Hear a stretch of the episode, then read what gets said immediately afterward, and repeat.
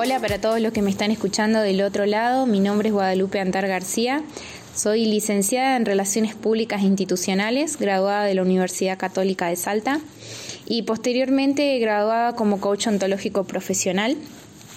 Y en esta oportunidad quería acercarte a alguna herramienta que quizás pueda ser útil en este momento de cuarentena, en este momento donde estamos trabajando, quizás algunos de una forma diferente a lo que lo venían haciendo y quizás para otros una forma en la que ya vienen trabajando hace bastante tiempo, pero que de todas maneras considero esta herramienta eh, es útil para, para todos los casos. Me estoy refiriendo al poder de las palabras, al poder del lenguaje y de las declaraciones. Para los coaches, eh, el lenguaje es poder. El lenguaje tiene la capacidad de describir la realidad que ya existe, pero también de crear una nueva. Por ejemplo, la declaración de la ignorancia, que es la que me gustaría que trabajemos hoy. La ignorancia suele estar mal vista, no suele tener buena prensa y desde pequeños, en el colegio, por ejemplo, eh, nos suelen decir que si nos sacamos una mala nota, eh, somos, eh, digamos, los los ignorantes de la clase, por, ahí, por así decirlo de una manera, aunque no es esa exactamente la palabra que utilizamos, pero eh, de todas maneras todos entendemos la asociación que solemos hacer culturalmente con una persona que consideramos que hay algo que no sabe o que ignora. Desde este lugar, la palabra ignorante, inclusive el ser ignorante, resulta una limitante quizás para alcanzar muchos objetivos o metas que podamos tener. Entonces, eh, en este pequeño espacio, mi invitación era a que puedas resignificar la palabra ignorante y a que puedas declarar la palabra no sé. Cuando declaro que hay algo que no sé, automáticamente estoy abriendo la posibilidad a un nuevo aprendizaje. Eh, mientras yo esté en la situación de que eso que yo no sé no lo quiero declarar y que prefiero que nadie se dé cuenta que hay algo que no sé, lo que probablemente estoy haciendo es negándome a aprender. ¿Y cuántas oportunidades nos, perdemos desde ese lugar?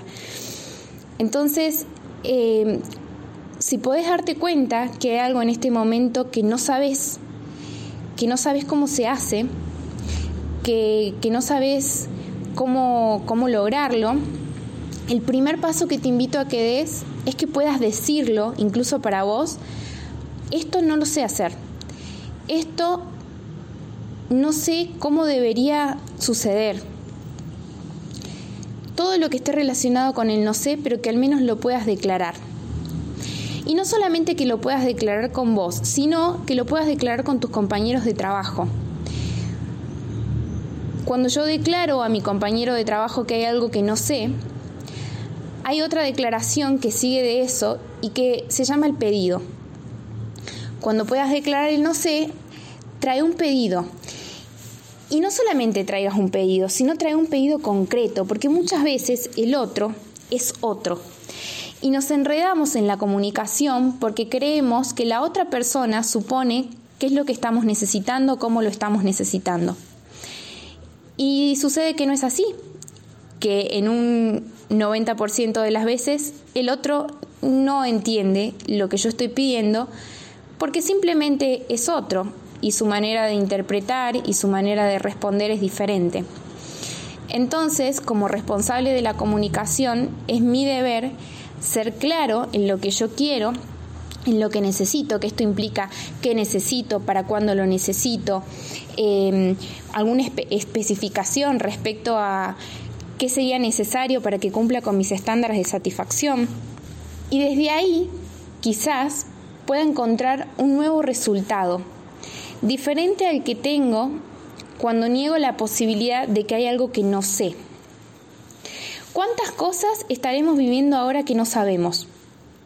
Creo que el gran desafío de todos es poder amigarnos con la ignorancia, porque actualmente todos estamos viviendo una situación que desconocemos por completo cómo se va a desarrollar. Entonces, te invito a conectar con tu ser ignorante, con tu con tu ser ignorante, pero sobre todo con la necesidad de resignificar la ignorancia.